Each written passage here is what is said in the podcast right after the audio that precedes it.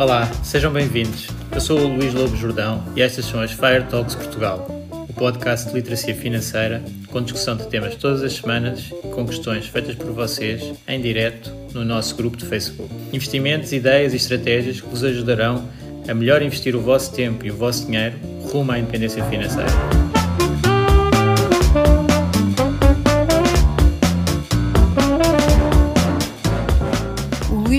Jordão trabalha nos mercados financeiros há mais de 20 anos. É um analista financeiro certificado pelo CFA Institute, criou o maior fundo português de ações e é atualmente responsável pelos produtos Stoic na SGF. Todas as opiniões expressas pelo Luís e eventuais convidados são exclusivamente suas e não refletem a opinião da SGF ou do CFA Institute. São ideias à data de gravação e estão sujeitas a alterações. Todos os investimentos envolvem riscos. Este podcast tem um intuito meramente informativo e não deve ser tomado como base para decisões de investimento.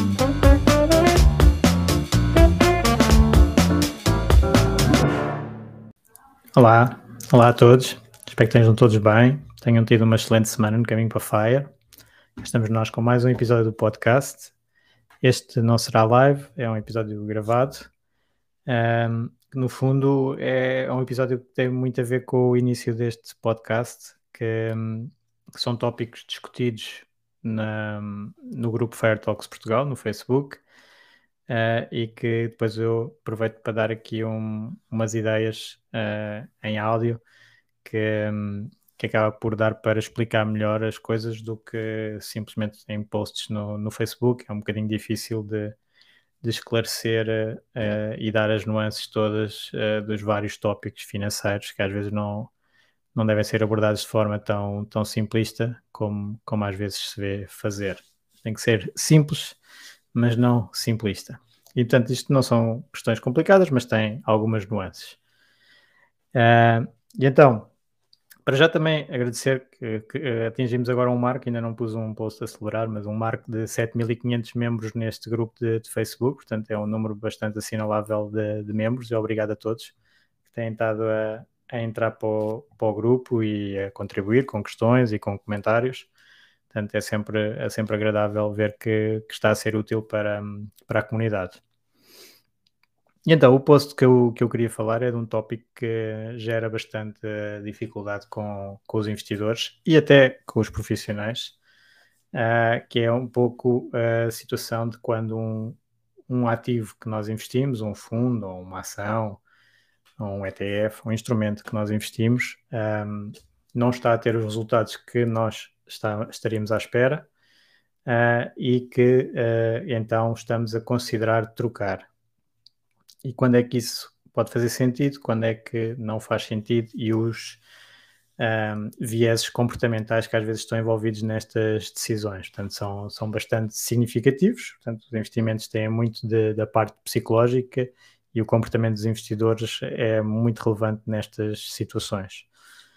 Um, então, indo ao concreto da, da questão, nós temos uh, um, um, comentário no, no grupo de Facebook uh, de uma pessoa que tem o, fez um PPR para o, para o filho uh, e que está a perder, neste caso ela diz 37 euros, e que estava a pensar transferir para outro PPR. Qual é que era a opinião do grupo sobre essa transferência? E ainda coloca a questão de se seria mais indicado então mudar só quando o PPR inicial estiver positivo. Referindo também que, na realidade, pode demorar vários meses a isso acontecer uh, e que deixa de ganhar dinheiro no segundo PPR que estava uh, a pensar investir. Portanto, isto é o comentário no, no global. Uh, e claro que vários membros puseram as suas opiniões e há uma que que normalmente acontece nestes casos, uh, que é um, ehm, de estar a pensar uh, trocar apenas quando se recuperar o investimento inicial. Portanto, isso é o, seria, eu dividiria esta questão em dois pontos, uh, que é primeiro trocar um investimento ou considerar trocar um investimento apenas porque está a perder. Isso é um dos pontos importantes desta questão e outro é um, pensar ou considerar aguardar para um investimento recuperar o valor inicial que nós demos por esse investimento, para então fazer a troca, ou seja, não realizar uma perda. Genericamente é isso que está na, na mente dos investidores nessa situação. Isto acontece imenso quando se investe em ações, que são bastante voláteis e vão para cima e vão para baixo e aparecem notícias positivas e negativas e, portanto, as coisas vão se alterando e, e muitas vezes as pessoas ficam uh, muito ancoradas no preço a que compraram e usam esse preço a que compraram como uh, consideração para uh, movimentos futuros Uh, e também nos fundos também acontece, e até investimentos que não tenham tanta volatilidade como imóveis e empresas, também acaba por acontecer. Portanto, é um viés comportamental muito significativo e muito difícil de, de gerir. Ninguém gosta, ninguém está aqui a investir para ter perdas uh, e, e portanto, ninguém gosta de ver perdas nos seus investimentos e a reação muitas vezes é de querer um, evitar ver essas perdas e, e às vezes agir por causa disso, outras vezes não agir por causa disso. Já vamos então aos, aos pontos. A minha resposta nesse desse comentário uh, foi que basicamente nós não devemos trocar de fundo ou de investimento apenas porque se está a perder, e neste caso até é difícil identificar a perda geral, não é? Porque o que é dito é só que o PPR está a perder 37 euros, isso pode ser uma porcentagem alta, pode ser uma porcentagem baixa, pode ser eh, muito melhor do que o resto do mercado ou muito pior que o resto do mercado, portanto há toda essa envolvência que às vezes é mais importante do que o valor em euros, não é? O investidor olha muito, inicialmente, eh, olha muito para o valor em euros dos seus investimentos, e assusta-se às vezes com os valores que está, fica muito contente com valores que está a ganhar, fica muito chateado com valores que está a perder. Às vezes também no pagamento de juros, por exemplo, dos empréstimos também vejo isso. Pessoas olhar para o montante de juros e não para a percentagem dos juros. E um conselho que eu aqui posso dar é que todas estas análises devem ser na base do relativo. Ok? é completamente uh, tá, uma perda de 37 euros se for um investimento de 1 milhão é completamente irrelevante se for num investimento de 50 euros é mais de metade do, do património portanto nós devemos olhar sempre na parte da percentagem porque essa é que está realmente uh, eventualmente ligada à performance dos gestores e à performance dos mercados o quanto é que nós pomos dentro do, do ativo é uma decisão nossa, é uma possibilidade ou não nossa também, uh, que não tem tanta relevância. Embora depois haja quem uh, goste de se vangloriar porque recebeu X, sei lá, de dividendos na conta, porque tem muito dinheiro investido, então os dividendos, esse valor também é alto, ou recebo 5 salários mínimos de dividendos da conta. Ok? Mas isso não quer dizer que o dividendo seja alto, não quer dizer nada, até pode ser um, um valor tão grande investido que uh, essa dividenda é uma porcentagem relativamente pequena e até sem, sem grande significado. Portanto, resumindo aqui, para nós decidirmos melhor sobre os nossos investimentos, devemos evitar olhar para o valor absoluto e olhar para o valor uh, percentual. Uh, isso, isso facilita a análise de, das situações. E aqui, portanto, esta opinião de transferência, das duas, uma. Aqui, uh, o que é que nós podemos ter? Podemos ter motivos do próprio investimento, do, do que foi feito, uh, estar a, a, ficar abaixo das expectativas da pessoa e, portanto, querer trocar, ou ter aparecido algo melhor, ou ter-se descoberto algo melhor que se quer trocar. Portanto, pode ser as duas situações. Agora, convém estar muito claro uh, qual é que é. E às vezes estão ligadas, não é? Portanto, o investimento, neste caso, poderá eventualmente estar a dar um resultado abaixo do esperado, uh, mas devemos analisar se cumpriu as expectativas do nosso plano de investimento ou não, da nossa estratégia de investimento ou não.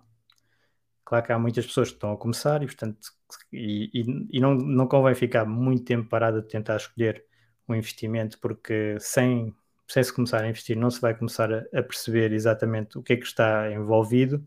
Portanto, as decisões iniciais podem tendencialmente até ser erradas ou menos certas.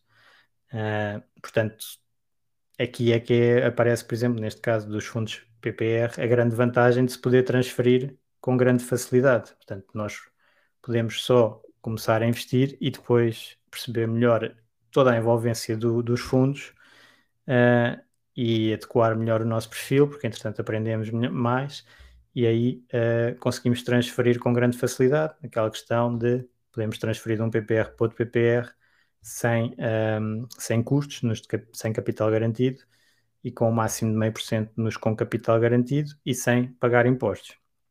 Portanto, aqui a pessoa consegue uh, corrigir eventuais decisões erradas.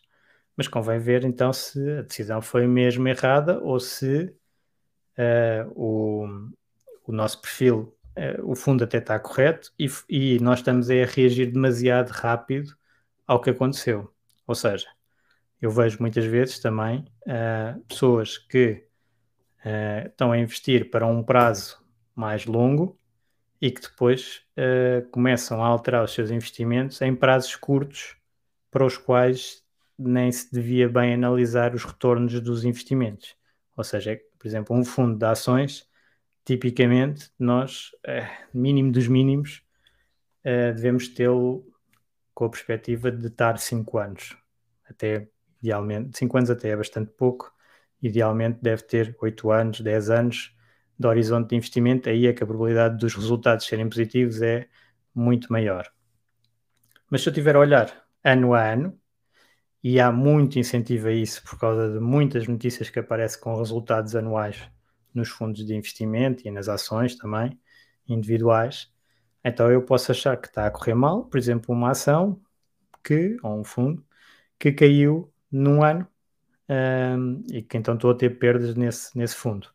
Mas ele não foi construído para uh, ter resultados num ano. Portanto, é como se estivesse a tomar um medicamento que diz lá que para ele ter efeito tem que, tem que se tomar durante, vamos dizer, cinco semanas, e eu tomo um medicamento uma semana, não sinto nada melhor e digo o medicamento não está a funcionar.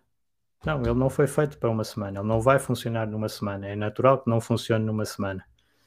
Uh, e nos fundos cabe ser um bocadinho assim. Portanto, ter um resultado negativo no curto prazo pode não, não querer dizer nada sobre os resultados do fundo. Até porque temos que ver o que é que o mercado fez e o que é que os equivalentes daquela estratégia fizeram. Portanto, eu posso ter uh, várias situações em que o fundo tem um resultado negativo, está-se a perder, mas esse resultado até deve ser visto como extremamente positivo, porque foi muito melhor do que o mercado. Portanto, é uma, é uma situação que um, normalmente é, é, é, preciso algum hábito destas coisas, mas no, nos investimentos o relativo acaba por ser por interessar nestas avaliações. Claro que no fim, no fim, nós queremos ter o absoluto, que é ganhar uh, dinheiro com os investimentos. Mas esse tem mais a ver com as classes de ativos que nós estamos a investir, com o tipo de, de instrumentos que nós estamos a ter, uh, com, os, com, o tipo de ativos que nós estamos a ter e não tanto com o instrumento específico que nós escolhemos. Portanto, um, o período de detenção do, do investimento é importante para avaliar se, uh, se a estratégia foi positiva ou negativa. Uh, mas depois, claro que há a parte de, de sugerir algo melhor, ou eu aprendi sobre os investimentos e investiguei mais fundos ou mais ações e descobri que outra ação, outro fundo era melhor para o meu perfil. Então isso uh, já tem, já é identificar as necessidades, as nossas próprias necessidades e uh, eventualmente agir. Portanto, fazendo a tal troca, e aí tanto, tanto fazia ter um resultado negativo como um resultado positivo do fundo original, não é? é às vezes acontece isso, é, como temos um bocado de aversão à perda, um, temos um resultado negativo, isso força-nos a, a pesquisar alternativas e vamos ver. se tivermos um resultado positivo num fundo, mas que foi muito pior do que o mercado, por exemplo, esse aí é que, sei lá, tinha comissões elevadíssimas e tem poucas probabilidades de dar bons resultados no, no futuro. Um, nesse, mas tem um resultado positivo, às vezes as pessoas não se mexem tanto como quando vem um resultado negativo num fundo que até tem, tem tido bons resultados. Portanto, uh, aí, se a pessoa identificou, ok, eu, a estratégia, por exemplo, é exatamente, é muito parecida a do fundo A, que eu estou a pensar vender porque teve um resultado negativo, com o fundo B, que eu estou a pensar comprar. Uh, então aí pode fazer sentido, ou seja, eu só estou a passar de um fundo com umas características para um fundo com características parecidas, mas que tem uh, uns aspectos que eu acho mais positivos. Já vamos aqui aos aspectos mais para a frente, aos aspectos que nós devemos analisar num fundo, por exemplo, para ver se realmente uh, se adequa a nós, mas vamos imaginar que acontece essa, esta situação. A pessoa investiu num fundo e, passado uns tempos, uh, depois de analisar mais, viu que havia outros fundos do mesmo género que tinham melhores probabilidades futuras de dar bons resultados. Então, deve transferir. Né? Então aí deve transferir. E aqui, aquela questão de esperar que o fundo inicial volte ao positivo para depois fazer a transferência, acaba por nos estar a prejudicar. Portanto, se eu identifico claramente que há algo que é melhor para mim para o futuro, eu não devo ficar ancorado no passado com, uh, a analisar as perdas do passado daquele fundo uh, para depois trocar. Porquê? Porque só me estou a prejudicar a mim, não é? Porque eu identifiquei que para a frente vai ser melhor o fundo B do que o fundo A que eu tenho. Então, ele até pode recuperar, mas vai demorar mais tempo, se calhar, a recuperar do que o fundo B. Uh, e eu vou estar a, a perder. Só para não querer realizar a perda, que é aquele conceito que, que muitas vezes é dito e que aqui é preciso uma nuance, que é, muitas vezes diz, e bem, nós quando investimos em ações, existe muita volatilidade, as ações caem no curto prazo com alguma frequência, um terço do, dos anos são negativos, mas se nós não vendermos, especialmente se tivermos um índice diversificado, um ETF, um fundo bem diversificado, nós sabemos que depois a economia começa a melhorar, os mercados começam a melhorar e no longo prazo a tendência é completamente positiva e, e nós temos grandes probabilidades de ter resultados positivos, portanto vamos recuperar essas perdas. Portanto, não vamos vender, realizar a perda e ficar fora à espera depois de um outro momento de entrada que se calhar vai ser difícil de aparecer e, e portanto, normalmente é um, um erro fazer essa venda. Mas depois há uma transposição para os investimentos específicos que deste conceito, não é? de não, não realizar as perdas porque no longo prazo eh, tende-se a ter resultados positivos, que transposto para investimentos concretos pode ser perigosíssimo. Ou seja, quando se faz um investimento numa ação, por exemplo, eh, muitas pessoas ainda estão a pensar eh, se vão realizar a perda ou não de ativos alguns acho que já sabem que não, não têm hipótese de recuperação, como as ações do BES ou do BANIF. Outros, como as do BCP, ainda continuam a existir, mas quem comprou há uns anos atrás nunca vai ter a recuperação, porque é impossível. O, o BCP teria que ser a maior empresa do, do mundo por uma grande margem para, para esses investidores recuperarem. E, portanto, no fundo, a perda já lá está.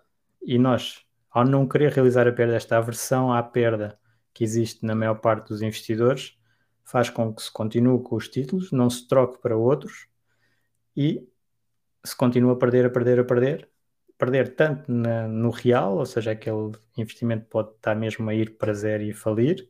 Não estou a dizer que o ICP vai falir, está resolvido em princípio, uh, não, não vai recuperar o passado, mas um, ah, não é recomendação de investimento, uh, mas um, pode estar a perder a oportunidade de ter aquele capital noutro ativo que tenha muito melhor uh, potência, muito maior potencial de subida no, no médio prazo, no curto médio prazo. E portanto estou a ficar agarrado ali a uma perda uh, sem querer transpor. Nos fundos ainda é uma parte uh, importante a ter a, a noção, é que se eu tiver o fundo A e ele, vamos dizer que ele tem um risco intermédio, eu, se tiver a transferir para o fundo B, eu estou, e ele também tem um risco intermédio, eu estou a manter o nível de risco e a minha exposição ao mercado, só estou a mudar o, o, o instrumento. Portanto, nem sequer estou a realizar essas perdas. Ok? Teoricamente, estou a realizar perdas no fundo A e estou a entrar no fundo B, que também deve ter caído na altura uh, mais baixo. Portanto, estou na mesma, como eu estou na mesma exposto ao mercado uh, com o mesmo nível de risco, à partida eu continuo no mercado, não realizei as perdas, só troquei o instrumento. Aqui nos PPRs, até com a transferência sem efeitos fiscais, acaba por, por ser muito direto. Se eu tivesse uma ação e a vendesse, aí eu ia gerar menos valias nessa, nessa ação, estaria a perder, eu gerava menos valias nessa ação para depois trocar por outra ação. Aí eu fico com um crédito fiscal, não? É? porque realizei menos valias, posso abater essas menos valias a outras mais-valias que eu tenha agora ou que venha a ter no futuro e acaba por me deduzir aos impostos das outras mais-valias. Portanto, ainda tem ali um valor só realizar essa mais-valia. Mas estou a investir noutra ação, portanto, a minha exposição ao mercado manteve-se na mesma. Eu fechei, foi aquele, aquele investimento.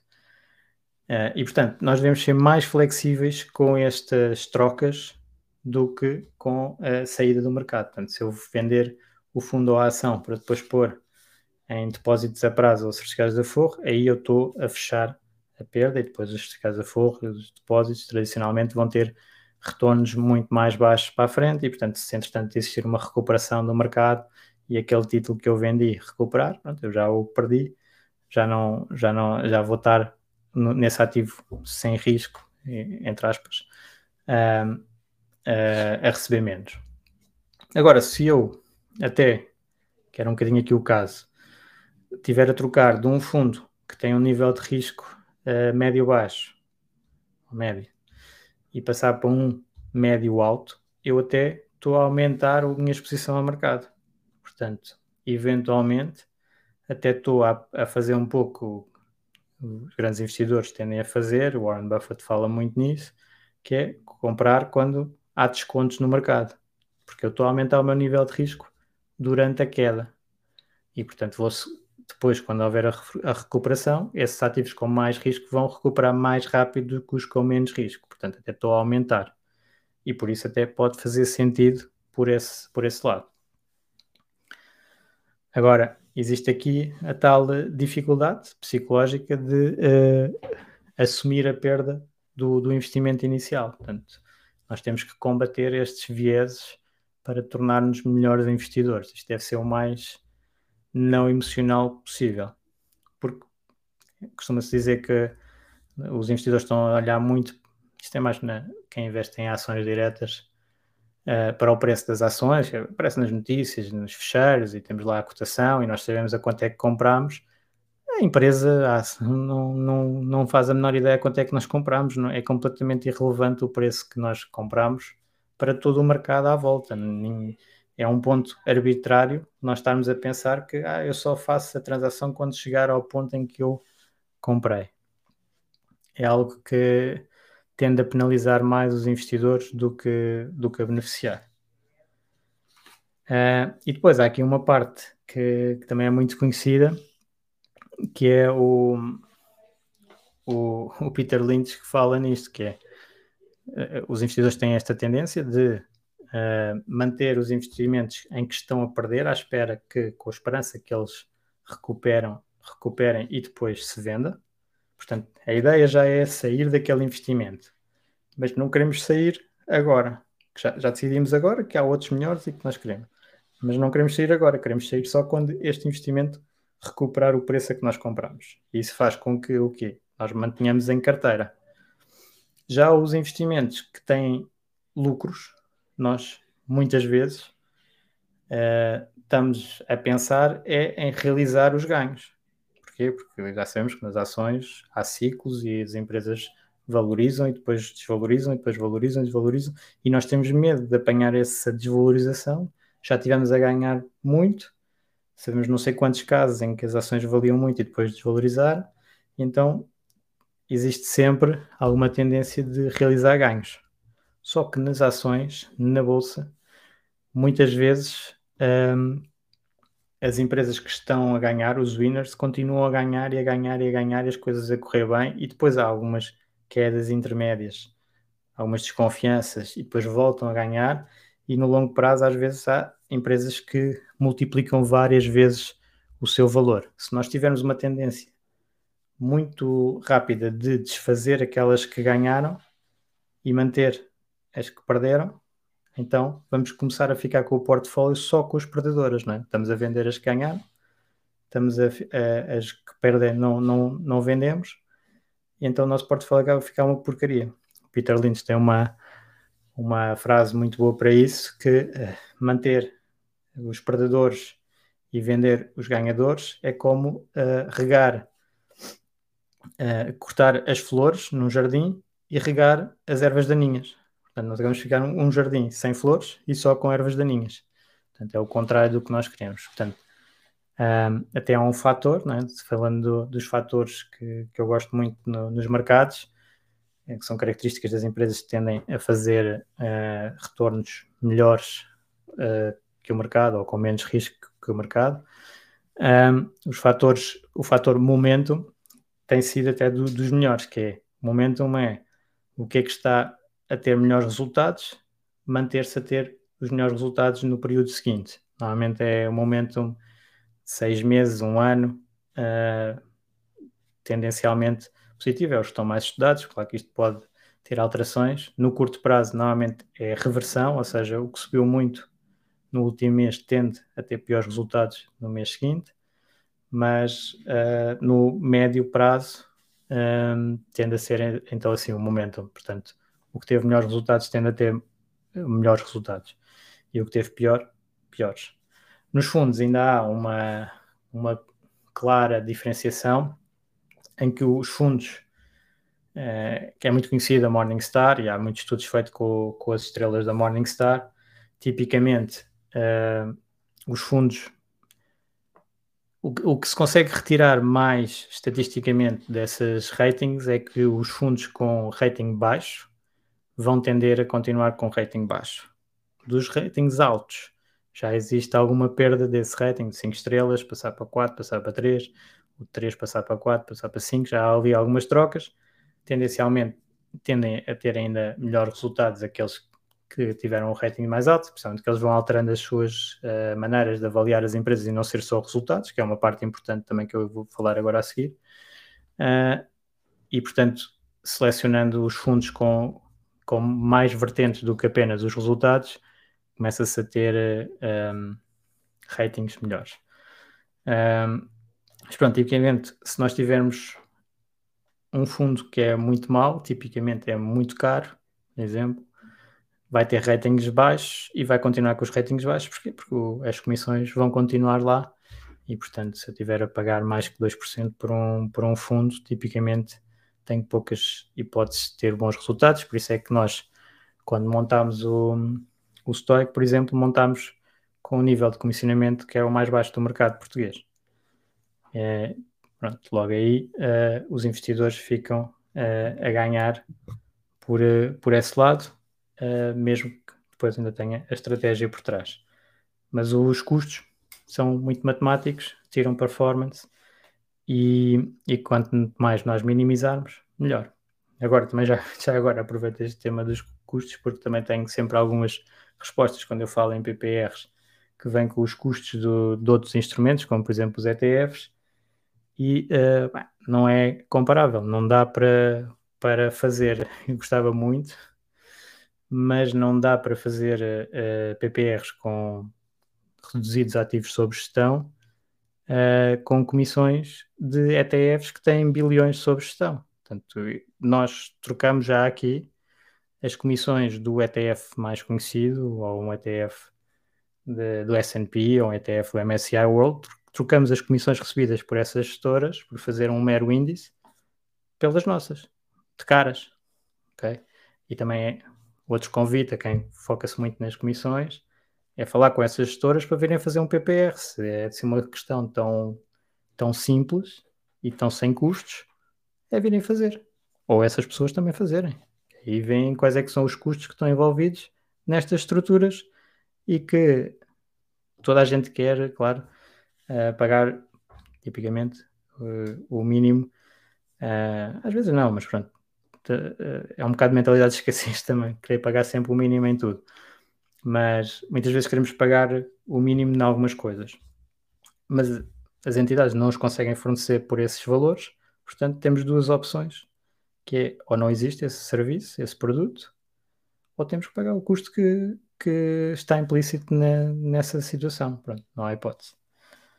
Um, ok, depois deste um bocado à parte da, das comissões, que também tem importância aqui na escolha dos fundos, como é óbvio, os investidores um, devem pensar num fundo, aqui mais nos fundos do que no, nos investimentos concretos, ações, etc. Um, muito mais do que apenas no resultado, não é? Tipo, é, é muito falado que nós devemos ignorar os preços de mercado, uh, não representam muito, normalmente é modas, e depois devemos olhar é para os fundamentais nas empresas. Portanto, o preço que a ação está, muitas vezes está muito desalinhado do seu valor fundamental. E nós queremos é saber o valor fundamental. Os fundos também não é muito diferente. Os preços, os fundos andam para cima e para baixo com os mercados. Uh, os resultados são um output de tudo o que foi feito antes, mas nós devemos analisar um fundo por muito mais do que os seus resultados passados. Principalmente, e é uma coisa que um, falha muito, uh, tanto em investidores principiantes como em profissionais, infelizmente, que é aquela frase dos resultados passados não representam resultados futuros, é super esquecida. Super. E então nós temos até analistas que a, a, sua recomendação de um fundo tipicamente é qual é que foi o fundo que deu mais no, no período de 3 anos ou 5 anos no passado. Então é esse que eu recomendo para a frente. E está feito. Isto é fraquíssimo em nível de análise e de recomendação, quer dizer, isso qualquer pessoa pode fazer, né?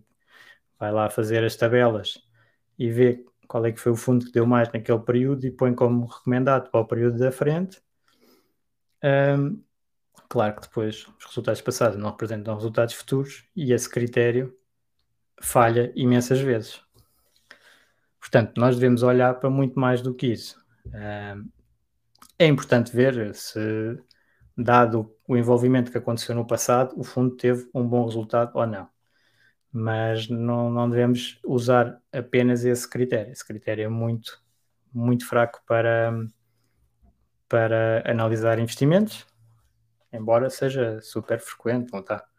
Aquelas situações de, uh, de análise de, de retornos, uh, vem sempre alguém dizer, ah, mas eu não sei quantos teve, no passado X e o outro teve 4%, portanto é melhor. E depois estas coisas trocam com grande, grande frequência. Um, dando um exemplo muito simples, uh, imediatamente antes da, da crise financeira, tudo o que tinha a ver com a imobiliária tinha os melhores retornos.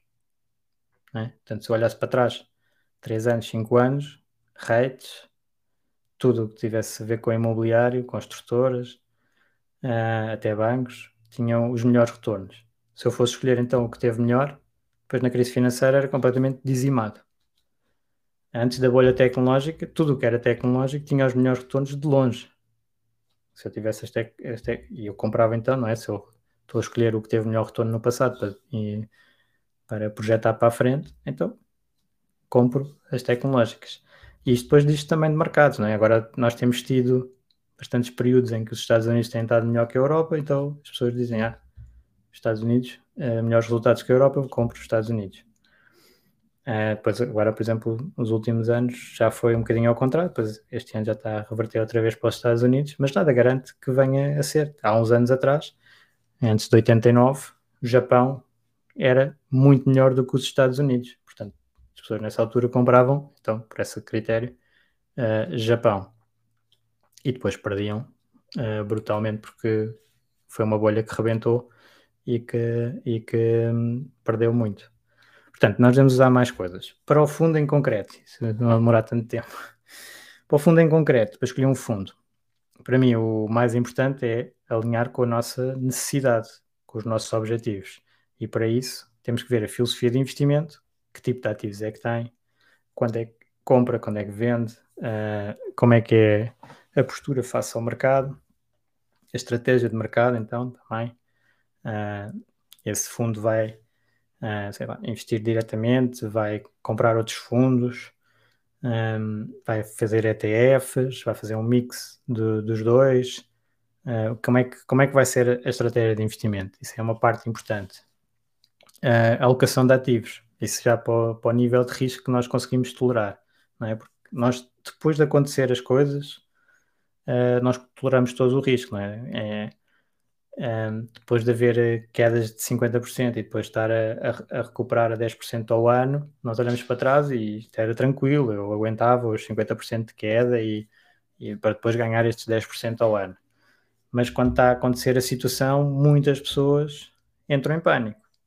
Não, porque é que não, não é esta pessoa que agora está a assumir que não vai entrar em pânico, que depois vai entrar em pânico?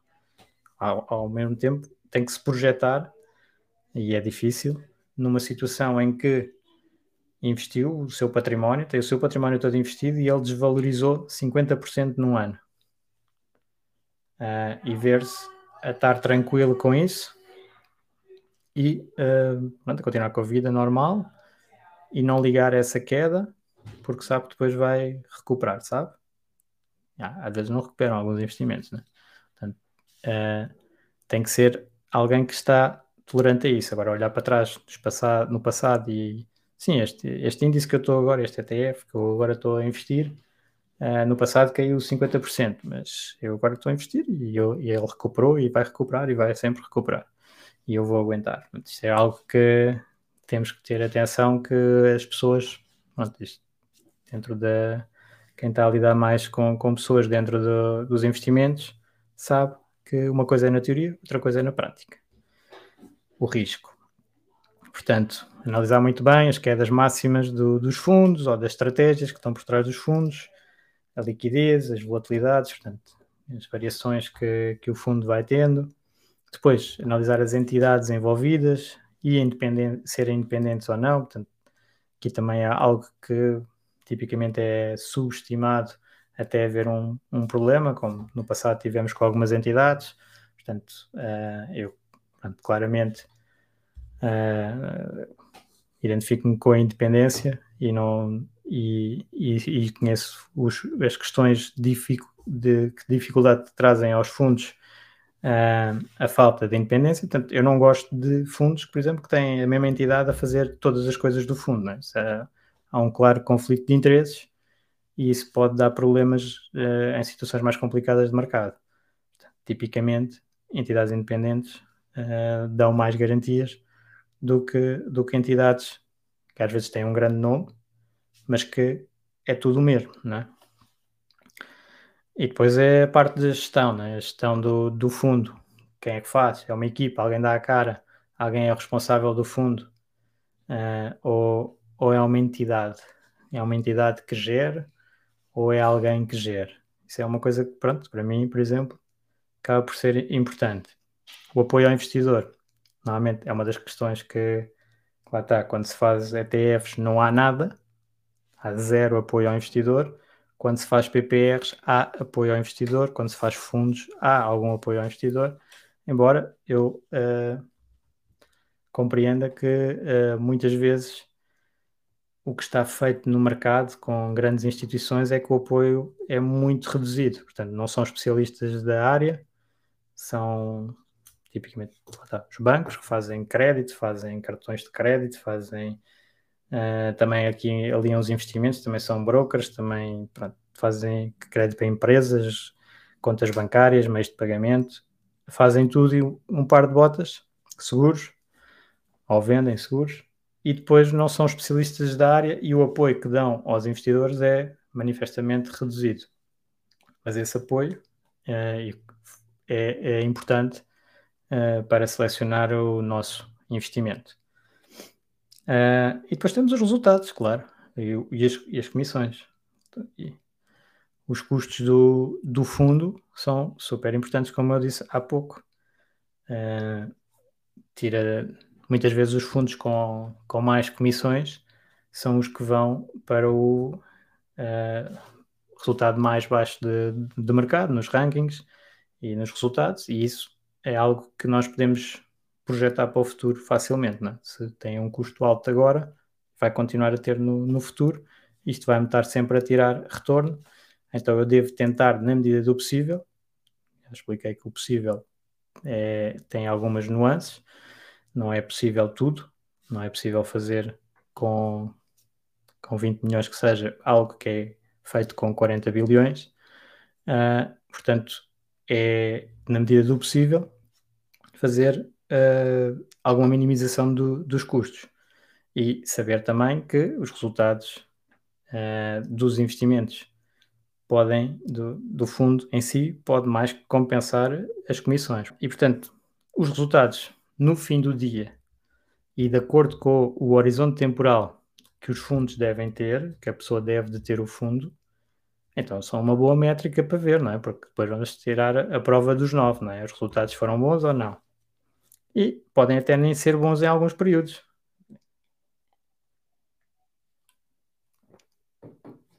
Desculpem, só aqui beber um bocadinho de água. Podem até não ser bons em alguns períodos.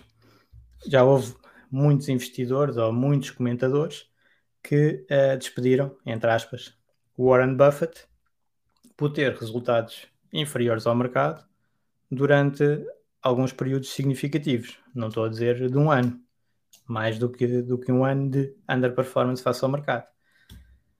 Mas depois recuperou e mais que recuperou e, e ganhou uh, de caras ao mercado. Né? E é impossível, neste momento, uh, ficar, a não sei que o Chave fosse fazer, ficar pior do que o mercado. Quer dizer, tinha que perder muito. Um, e portanto, dentro de alguns períodos até de médio prazo, às vezes o, o, o melhor gestor do mundo fica abaixo do índice. Só que lá está, nós investimos para ainda prazos mais longos. Portanto, convém ir analisando, mas os resultados têm muito que se lhe diga, não é? De, de resultados passados não garantirem resultados futuros, e se fosse só medir isso, era super fácil estar sempre a recomendar, e, e há quem faça, estar sempre a recomendar o fundo que teve, sei lá, melhores resultados nos últimos três anos.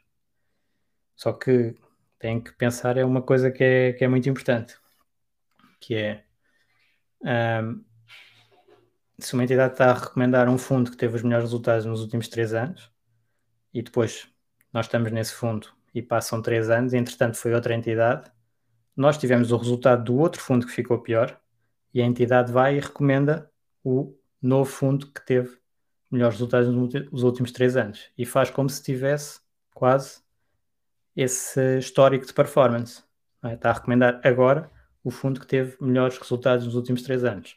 Só que há três anos atrás estava a recomendar outro fundo. E nós temos os resultados, se seguirmos a recomendação, do outro fundo. Não é do novo fundo que agora está a ser recomendado. E se nós fizermos isto com frequência, ou seja, a entidade está a trocar de fundo de recomendação uh, pelo histórico de três anos, então nós estamos sistematicamente a comprar aquele que teve os melhores resultados nos últimos três anos, buy high, comprar alto, e depois, quando faz pior, e a entidade troca para o novo que fez melhor nos últimos 3 anos, sell low e buy high outra vez. Portanto, se eu compro alto, vendo baixo, compro alto, vendo baixo, compro alto, vendo baixo, eu faço isto para a frente e estou sempre a ficar pior. E aparentemente a entidade está sempre a recomendar o melhor fundo dos últimos 3 anos. Portanto, é preciso ter muito cuidado com estas análises. E eu percebo, pronto, no grupo estávamos a falar aqui com, com pessoas que provavelmente estão a começar a investir um, e, e estas coisas fazem alguma confusão. Portanto, uh, acho que este é o tópico que, que eu gostava de falar com vocês. Já, já vamos com algum tempo.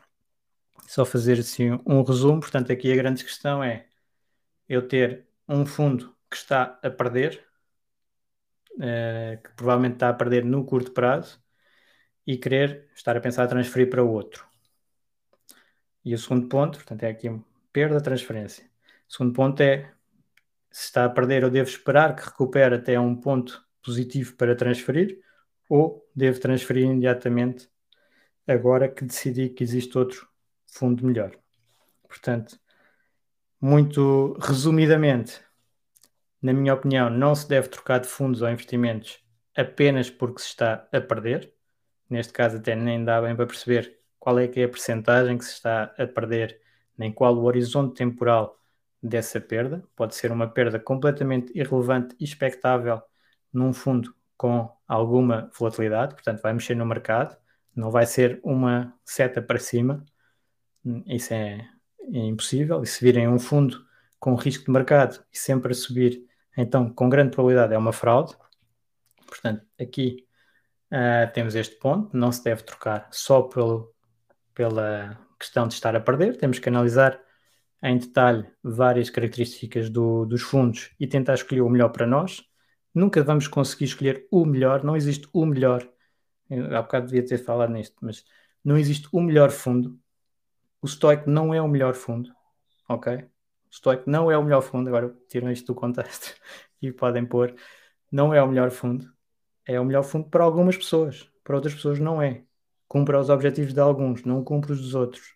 Tem uma filosofia de investimento que uh, ressoa com algumas pessoas e que assim vão manter o investimento no longo prazo. Tem uma, uma estratégia, algumas pessoas querem resultados de curto prazo e sempre positivos. Não vai dar. O Stoic não vai fazer isso. Portanto, não há nenhum fundo melhor para toda pessoa, como não há um automóvel melhor para todas as pessoas, como não há uma casa melhor para todas as pessoas, eh, como não há uma pasta dentífrica melhor para todas as pessoas. Portanto, é normal nós termos várias soluções diferentes que vão agradar mais e menos uma pessoa ou outra. Portanto, isso é economia de mercado, não é? Nós, se fosse ok, decidido centralmente o que é que era melhor, então aí tínhamos um fundo e toda a gente comprava desse fundo. Provavelmente ia ser péssimo, mas era assim. Agora, assim, com várias opções, nunca vamos saber qual é que é o melhor, temos que ver qual é que se ajusta melhor a nós e qual é que gostamos mais, qual é que nos identificamos mais. Segundo ponto, ok, eu, devo, eu quero trocar, mas quero esperar pela recuperação da perda do meu fundo inicial para trocar, uh, e isso já vimos que é mais um viés uh, comportamental que tende uh, a prejudicar mais do que, do que a ajudar. Custo fundado, se nós tivermos um mau resultado antes, fizemos uma má decisão antes, não vamos esperar que. Isto é a minha opinião, claro. Isto tudo é a minha opinião. Não vamos esperar que o fundo fique positivo, pode até nunca ficar, e eu estou a perder a oportunidade de estar naquela melhor decisão que eu, um, a que eu cheguei. E, portanto, uh, devo fazer a troca. Às vezes nem é materializar uma perda, uh, mas até mesmo materializando uma perda, às vezes é bom para a parte fiscal. Pronto, uh, portanto, realizar menos valias. Muita atenção com isto. Normalmente, nas ações, isto verifica-se muito e que tende a, ter bons resultados investindo no fator momentum, que é o que está a funcionar, continuar a funcionar. Depois há reversões, mas em geral, em tendência e para prazos mais curtos, uh, isso funciona. Depois, se quisermos fazer uma estratégia mesmo de momentum, isto é um bocado técnico, mas se quisermos fazer uma estratégia de momentum, ela vai ter bastante troca, porque os melhores lá tá, estão sempre a trocar. E, portanto, cuidado também com essas recomendações que se baseiam apenas e só nos resultados eh, e às vezes resultados de curto prazo dos fundos e depois estão sempre a, a trocar porque os resultados estão sempre a trocar e assim nós podemos perder muito, muito dinheiro ao longo do tempo e isso é o objetivo que nós não queremos que aconteça. Ok? Então, obrigado a todos. Depois eu vou pôr este podcast também no grupo e comentem. Depois comentem, digam o que é que acharam que é que concordam, o que é que não concordam, porque assim é que é interessante. Não vamos ter todos a mesma opinião, como é óbvio, uh, e podemos, podemos, discutir estes pontos uh, dentro do grupo. Obrigado a todos, até à próxima. Obrigado por ouvires. Junta-te à discussão através do grupo Fire Talks Portugal no Facebook e não te esqueças de ver a descrição onde poderás encontrar mais informações. Até à próxima!